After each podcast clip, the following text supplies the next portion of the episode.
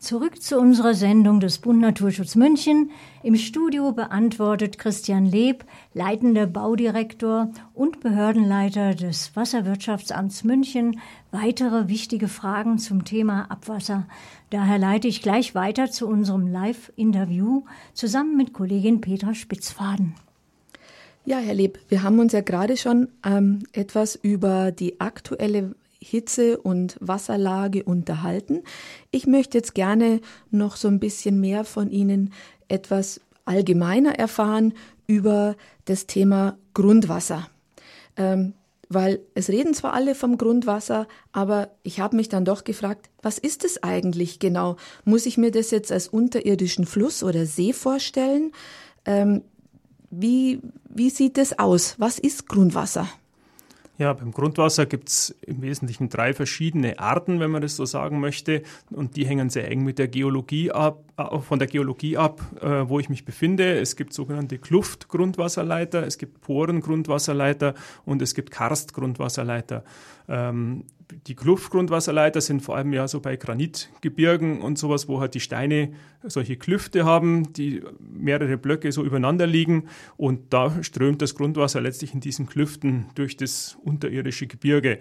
Bei den Karstgrundwasserleitern, das ist so wie in der fränkischen Schweiz äh, zum Beispiel, wo eben verwitterter Kalkstein meistens dann der Grundwasserleiter ist. Und da sind ja auch dann wieder Klüfte und solche Dolinen und alles ähm, Hohlräume drin wo ähm, das Grundwasser drin fließen kann. In München haben wir einen Porengrundwasserleiter, die sogenannte Münchner Schotterebene. Das sind Kiesablagerungen aus der Eiszeit, ähm, die ja teilweise dann auch abgebaut werden als, als Kies. Und letztlich liegt ganz München auf so einer Kiesebene. Und in diesem Kieskörper fließt letztlich das Grundwasser von, von Süden her, so auf Höhe Dietramszell, äh, fließt es da praktisch ein und äh, läuft dann immer der Isar zu. Und, ja. Mhm.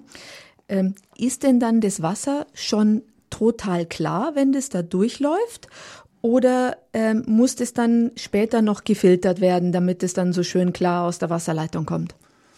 Also diese, das Grundwasser, das hier im Raum München läuft, ist in der Regel schon klar und sauber um es aus der Trinkwasserleitung nehmen zu können. Das machen einige Umlandgemeinden von München, die gewinnen das aus dieser Münchner Schotterebene.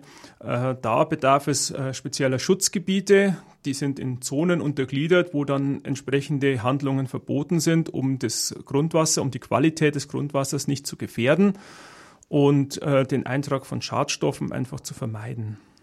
Mhm. Ähm, was sind es dann für Maßnahmen? Also es ist zum Beispiel in, in, der, in, der Enge, in der Fassungszone, die wird eingezäunt, da darf man eigentlich überhaupt nichts machen. Da sind dann die Brunnen, aus denen das Wasser gefördert wird. Dann gibt es die engere Schutzzone, wo dann eben landwirtschaftliche Handlungen unter, verboten sind, wo auch nicht reingebaut werden darf. Und in der weiteren Schutzzone äh, kann man, ist zwar auch noch einiges verboten, was landwirtschaftliche Nutzung anbelangt, auch den Straßenbau anbelangt, auch die Errichtung von Gebäuden anbelangt. Da muss man, um trotzdem dort was machen zu können, eben eine entsprechende Ausnahmegenehmigung einholen und dann Schutzmaßnahmen bei dem Gebäude, bei der Straße machen.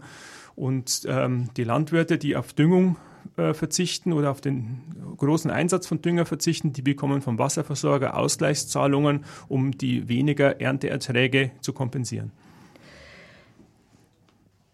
Dürfte ich denn jetzt eigentlich, wenn ich jetzt ein Grundstück habe in so einem Gebiet, ähm, wo das Münchner Wasser oder wo, ähm, wo zum Beispiel das Grundwasser sehr hoch liegt, also dass ich relativ locker, wenn ich mir selber ein Loch bohre, sage ich jetzt mal ein bisschen salopp, an, ähm, wenn ich jetzt da runterbohre, darf ich einfach dann auch Grundwasser entnehmen. Also kann das jeder. Das kann im Prinzip jeder, aber es bedarf natürlich eines Genehmigungsverfahrens. Wenn ich das hier in München machen möchte, ist die Genehmigungsbehörde das Referat für Gesundheit und Umrecht, Umwelt, das, das äh, Wasserrecht dort. Und ähm, dort muss ich eine, zunächst eine Bohranzeige stellen, dass ich eben ins Grundwasser reinbohren möchte oder auch wenn ich einen Brunnen händisch grabe, ist es auch über diese Bohranzeige anzuzeigen. Und äh, bei Gartenbrunnen ist es dann relativ einfach. Da gibt es äh, Formblätter auch, die man im Internet runterladen kann und da kann man den Brunnen mit dieser Bohranzeige schlagen, bekommt ein paar Auflagen, die man beachten muss und kann dann im Prinzip für den Gartengebrauch diesen Brunnen benutzen. Wenn ich größere Mengen entnehmen will, muss ich halt auch noch dann äh, ein Wasserrechtsverfahren durchlaufen, wo ich zeige, äh, dass ich durch meine Entnahme die Gesamtmenge des Grundwassers nicht übernutze. Mhm. Das heißt, wenn man sich jetzt die Frage stellt, wem gehört das Wasser, dann ist eigentlich die Antwort allen. Das ist korrekt, ja. Eigentum an Wasser an, in der natürlichen Umwelt kann nicht erworben werden. Ähm, jetzt haben Sie ja schon gesagt, es gibt verschiedene ähm, Möglichkeiten und auch man kann Anträge stellen, um das Wasser zu nutzen. Ich habe jetzt gelesen, es gibt eine Münchner Brauerei, die sogar damit wirbt, dass sie jahrtausendaltes Wasser benutzt für das Brauen ihres Bieres. Wofür wird jetzt das Wasser eigentlich angezapft und genutzt? Ja, das ist eine Besonderheit in München, ähm, dass unter diesem Kieskörper der Münchner Schotterebene ist eine relativ dichte Schicht die also das Grundwasser staut in der obersten Schicht. Und unter dieser dichten Schicht ist dann noch eine weitere Schicht, die Grundwasser führt und die auch Grundwasser in einer guten Qualität führt.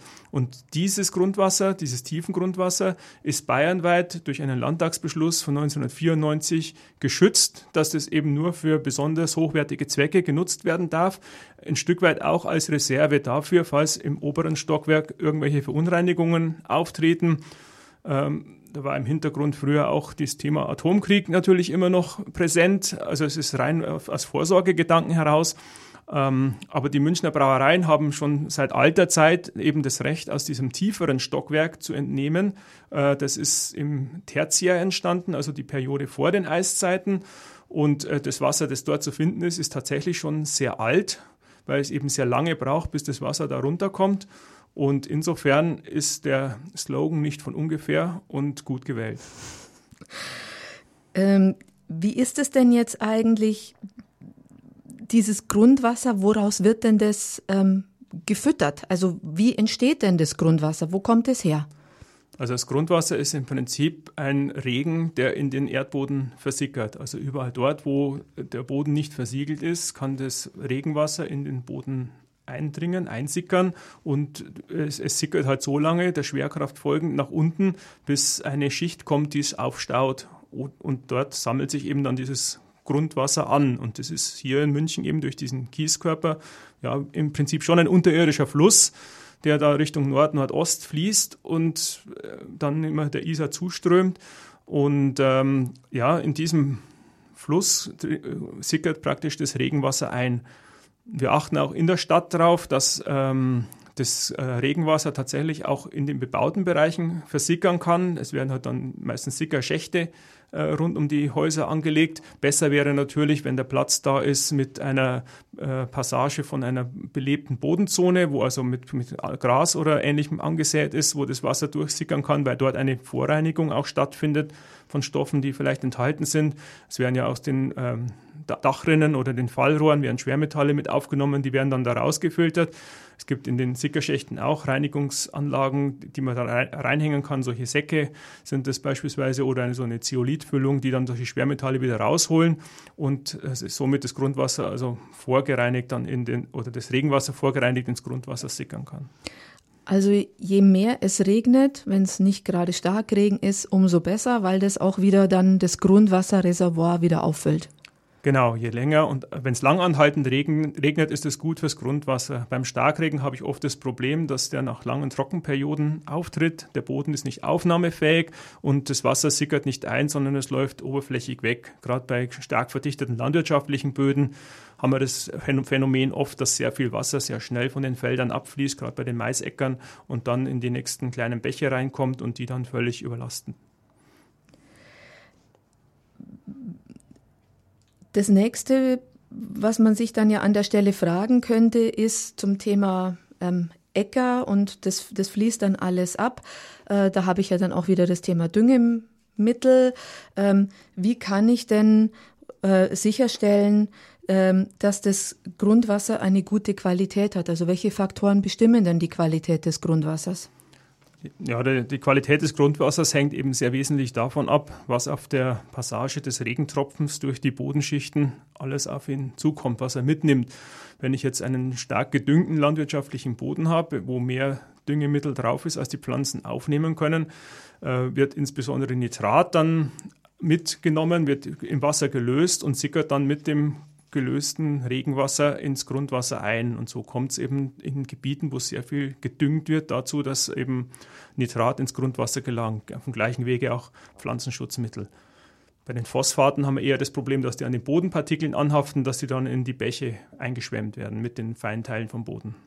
Wir hatten im ersten Teil unseres Interviews auch über Badegewässer gesprochen. Sie haben gesagt, viele der Badegewässer rund um München sind Baggerseen, die aus dem Grundwasser gespeist gespeist werden. Mhm. Damit liegt da ja das Grundwasser offen. Mhm. Welche Gefahr birgt denn, ich sage jetzt mal, meine normale Sonnencreme, wenn ich mich in den Badebagger schmeiße für das Grundwasser? Habe ich da das Risiko durch diese Badeseen, dass es einen Schadstoffeintrag in das Grundwasser gibt? Also das konnten wir bislang noch nicht feststellen, dass das in Übermaß passieren würde. Ich gehe mal davon aus, dass diese Mittel alle so beschaffen sind, dass die einfach durch die in den Seen dann lebenden Bakterien abgebaut werden. Das ist halt dann wieder das Problem, dass Sauerstoff verbraucht wird und die Fische ein Problem bekommen. Und ähm,